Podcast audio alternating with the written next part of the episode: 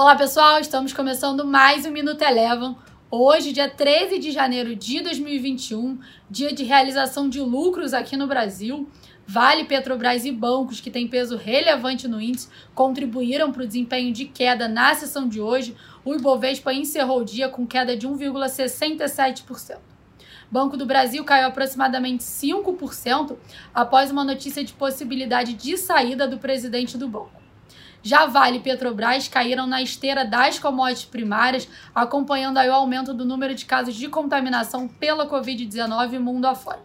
Vale teve queda aproximada de 3% e Petrobras caiu em torno de 4,8%.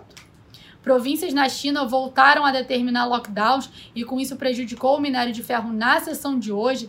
Além da Vale, todo o setor de siderurgia e mineração teve desempenho forte na queda no dia de hoje. Ainda sobre a China, vai lembrar que hoje, às 11 horas da noite, serão divulgados os dados da balança comercial.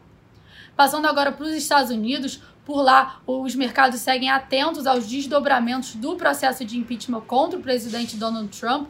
Além disso, hoje, hoje à tarde a gente te, também teve a divulgação do livro bege, que mostrou uma leve melhora na atividade econômica no final do ano passado, enquanto o crescimento de empregos mostrou uma desaceleração. O S&P 500 encerrou o dia de hoje com leve alta de 0,23%. Passando agora para o dólar, que ontem teve uma forte queda frente ao real, hoje deu continuidade ao movimento de desvalorização e encerrou o dia com baixa de 0,2%, cotada a R$ 5,31. O Minuto Eleven de hoje fica por aqui. Se você quiser ter acesso a mais conteúdos como esse, inscreva-se em nosso site www.elevafinancial.com e siga a Eleven também nas redes sociais. Eu sou a Jéssica Feitosa e eu te espero no próximo Minuto Eleven.